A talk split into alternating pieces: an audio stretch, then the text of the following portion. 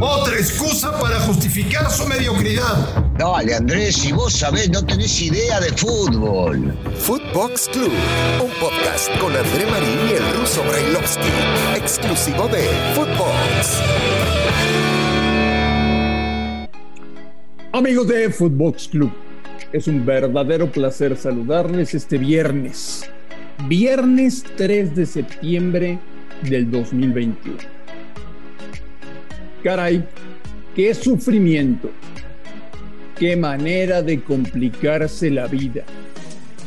México apenas le pudo ganar a Jamaica, al equipo B de Jamaica, 2 a 1 en el Estadio Azteca, con gol en el minuto 89.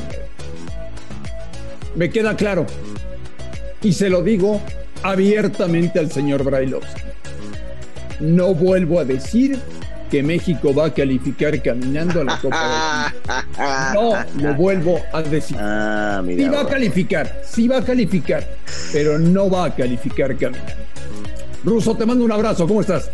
Hola, ¿cómo andás? Este, me da gusto, me da gusto que empieces a pensar de esa manera. Eh, me gustaría que la segunda opción, también en un par de meses, semanas, digas, los partidos hay que jugarlos.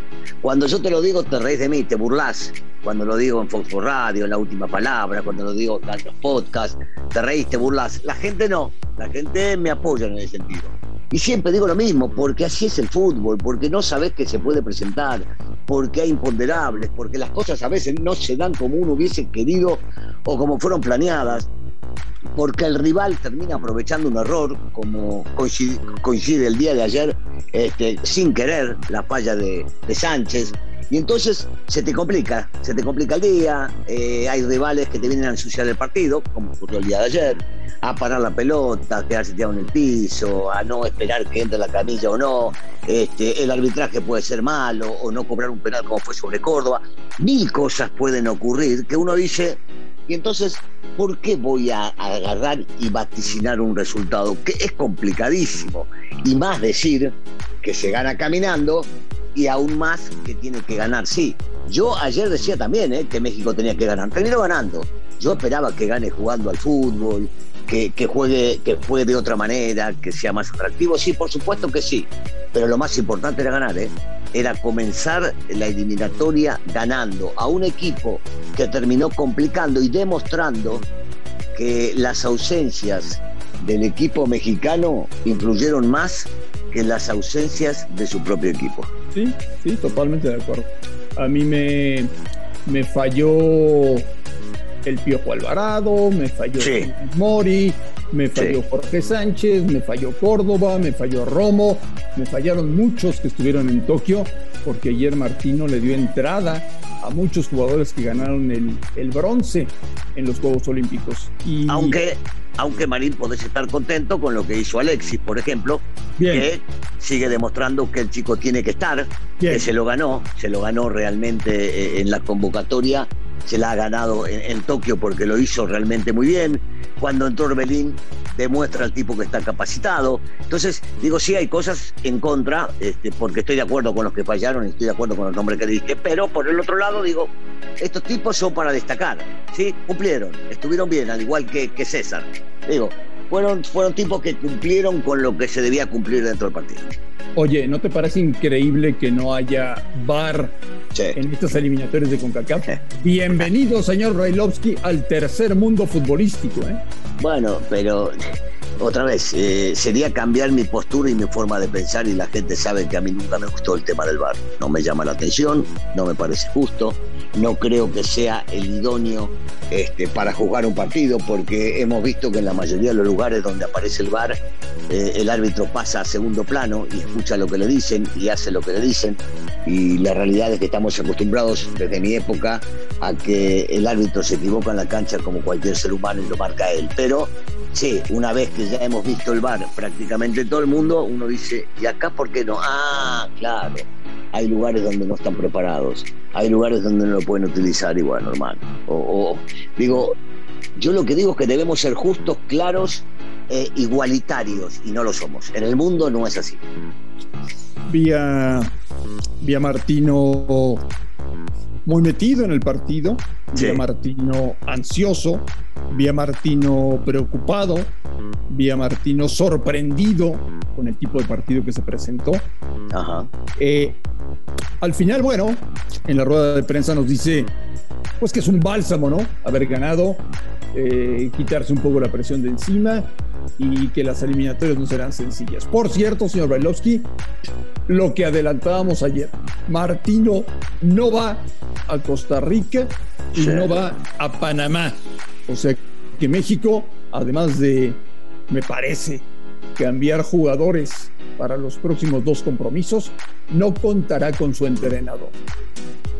Bueno, lo, lo anticipabas vos el día de ayer, muy poca gente lo sabía, y sí hay que darte el crédito de lo que dijiste. Eh, el señor se tiene que operar y es de urgencia, hay que hacerlo inmediatamente, y esto ya, ya hay que sacárselo de encima.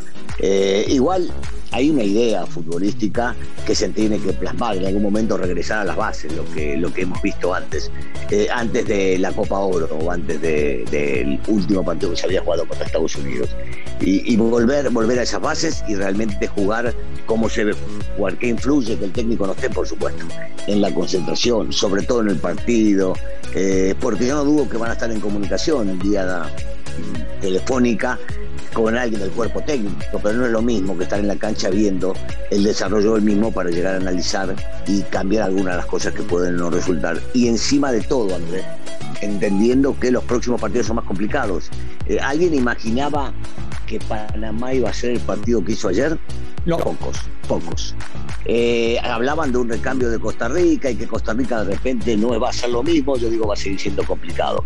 Y si encima de todo le agregás a esto el partido que diste ayer, decís, bueno, entonces ya no tengo tanta ventaja como tenía antes. Otra vez, habrá que jugar estos partidos, habrá que ver, porque eh, tampoco la gente imaginaba, por más que nosotros nos tocó ver al Salvador contra México y había jugado muy bien, que El Salvador le iba a quitar puntos a Estados Unidos y se los quitó. Cuando todo el mundo hablaba de que Estados Unidos con su estrella, menos Pulisic, estaban todos. Y por momentos fue dominador El Salvador y podía haberse llevado el resultado y después en el segundo tiempo emparejó un poco Estados Unidos. Pero otra vez, nadie imaginaba estos resultados o alguien imaginaba que Panamá, eh, Canadá iba a empatar de local. No, para nada. Cuidado, fue, un puntito el que sacó Honduras de, Canadá. Eh, Rusto, ¿qué hacemos en Costa Rica? ¿Ponemos a Guardado? ¿Ponemos a Tecatito? Eh, ¿Qué? ¿Qué le movemos? ¿Qué? ¿Qué hacemos para un partido que será mucho más exigente? 100%, 100%. Eh, te digo, y lo digo con mucho respeto, eh, pero, pero no, no tiene que jugar de ninguna manera, por, por el partido de ayer, eh, no porque sea malo. Eh, Alvarado no tiene que entrar en titular, está demostrado.